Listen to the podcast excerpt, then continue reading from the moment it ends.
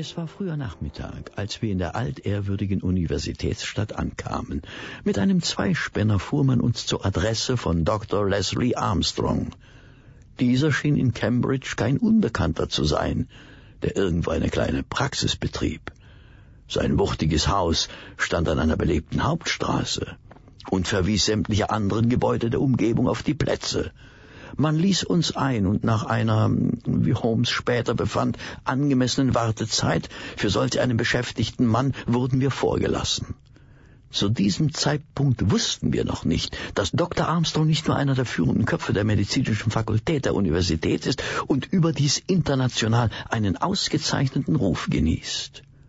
Was wir aber schnell herausfanden war, was er von unserem etwas überraschenden Besuch hielt. Er hatte die Visitenkarte meines Freundes kaum gelesen, als ich habe schon von Ihnen gehört, Mr. Sherlock Holmes.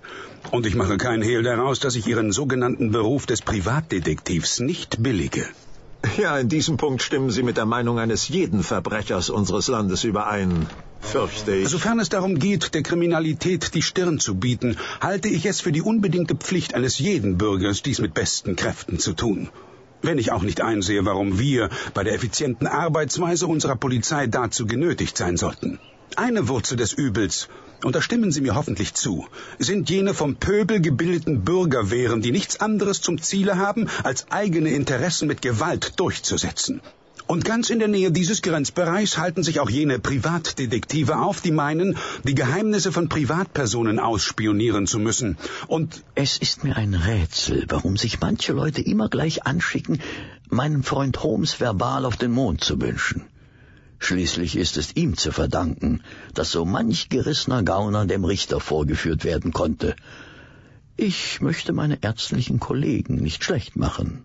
Nichts lege mir ferner, aber es kommt oft genug vor, dass unsereins durch falsche Therapien harmlose Bürger dem allmächtigen Richter überantwortet. Diese Zahl ist im Vergleich zu den Erfolgen selbstverständlich gering, aber genauso gering sind die persönlichen Unannehmlichkeiten, die mein Freund Holmes bei seinen Ermittlungen gezwungenermaßen mit ans Tageslicht bringt. Es überwiegt jedoch eindeutig der Erfolg, einen Bösewicht zur Strecke gebracht zu haben. Ähm, dieses Plädoyer nur vorweg, bevor wir uns wieder den moralingetränkten Ausführungen Dr. Armstrongs widmen. Persönliche Dinge ans Licht zerren, darunter familiäre Intimitäten, die niemanden etwas angehen und die im Verborgenen besser aufgehoben gewesen wären als in der Hand eines Privatdetektivs, durch die sie dann an die Öffentlichkeit gelangen, um letztlich mit hässlicher Druckerschwärze überall hin plakatiert zu werden. Wie halten Sie es mit Ihrem Gewissen, wenn Ihnen klar wird, dass Sie die Zeit eines Mannes vergeuden, der deutlich mehr zu tun hat als Sie selbst? In diesem Augenblick sollte ich eine Abhandlung schreiben, statt mit Ihnen zu reden. Zweifellos ist die Frage, die ich Ihnen stellen werde, wichtiger als Ihre Abhandlung, Dr. Armstrong. Und um Ihre Anklagepunkte zu relativieren, mein Assistent und ich sind nur an kriminaltechnischen Fakten interessiert. Was die äh, persönlichen Belange der Betroffenen angeht, so lassen sich diese oftmals leider nicht davon trennen. Allerdings sind durch unsere Ermittlungen niemals absichtlich solche empfindlichen Details an die Öffentlichkeit gelangt. Ich unterliege wie Sie meiner persönlichen Schweigepflicht. Jedoch sind wir dazu verpflichtet, alle Ergebnisse an die Polizei weiterzuleiten. Was diese letztlich damit macht, liegt nicht mehr in unserer Verantwortlichkeit. Aber wir wollen Ihre wertvolle Zeit nicht mit Grundsatzdiskussionen vergeuden. Ich, äh, ich bin gekommen, um Sie nach Geoffrey Staunton zu fragen. Was ist mit ihm? Sie kennen ihn also. Er ist ein persönlicher Freund. Und Sie sind darüber informiert, dass er verschwunden ist. Ah, jetzt verstehe ich. Er verließ gestern am späten Abend sein Londoner Hotel und ist seitdem verschwunden. Er wird zweifellos irgendwann wieder auftauchen. Möglicherweise. Nur nur findet morgen das Rugby-Spiel gegen Oxford statt. Hören Sie, Mr. Holmes. Ich habe weder Zeit noch bin ich geneigt, mich auf Ihre Befragung einzulassen. Mich interessieren diese kindischen Beispiele nicht. Mir ist einzig am Wohle meines Freundes Staunton gelegen. Was diese Rugby-Partie anbelangt, so habe ich für derlei Dinge überhaupt nichts übrig. Da haben Sie meine volle Sympathie, denn auch ich bin nur am Schicksal Mr. Stauntons interessiert. Und um Ihre Geduld nicht zu strapazieren. Ich frage Sie jetzt ganz direkt. Wissen Sie, wo sich Geoffrey Staunton aufhält? Gewiss nicht. Sie haben ihn seit gestern nicht mehr gesehen? Nein, habe ich nicht. Hm.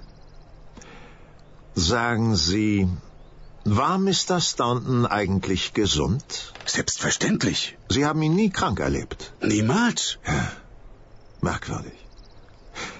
Wie erklären Sie sich dann dies hier?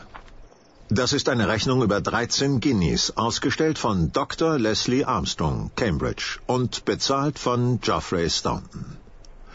Die habe ich in Mr. Stauntons Hotelzimmer gefunden. Meiner Meinung nach hat er sie also doch konsultiert. Warum sollte man sich an einen Arzt wenden, wenn nicht im Falle eines körperlichen Gebrechens? Ich sehe nicht den geringsten Anlass, warum ich dazu irgendeine Erklärung abgeben sollte. Gut. Es wundert mich, dass ich jemanden Ihres Intellekts auf die Konsequenzen hinweisen muss. Es wäre angebrachter, wenn Sie mich und meinen Assistenten mit ins Vertrauen ziehen würden, aber wenn Sie eine öffentliche Untersuchung der Polizei bevorzugen? Es gibt nichts, was ich Ihnen sagen könnte.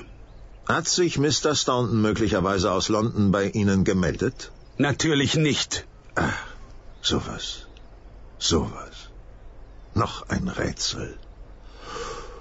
Oder nur ein neuerliches Versäumnis der Post. Geoffrey Staunton hat gestern Abend um Viertel nach sechs ein sehr dringendes Telegramm an Sie gesandt. Aus London. Eine Nachricht, die zweifelsohne im direkten Zusammenhang mit seinem Verschwinden zu sehen ist. Und Sie haben es noch nicht erhalten? Man sollte sofort zum hiesigen Postamt gehen und eine Beschwerde einreichen. Sie verlassen auf der Stelle mein Haus. Sofort. Bestellen Sie Ihrem Auftraggeber, dem werten Lord Mount James, dass ich weder mit ihm noch mit seinen Agenten etwas zu schaffen haben möchte. Nicht ein Wort mehr. John, begleiten Sie diese beiden Herren hinaus.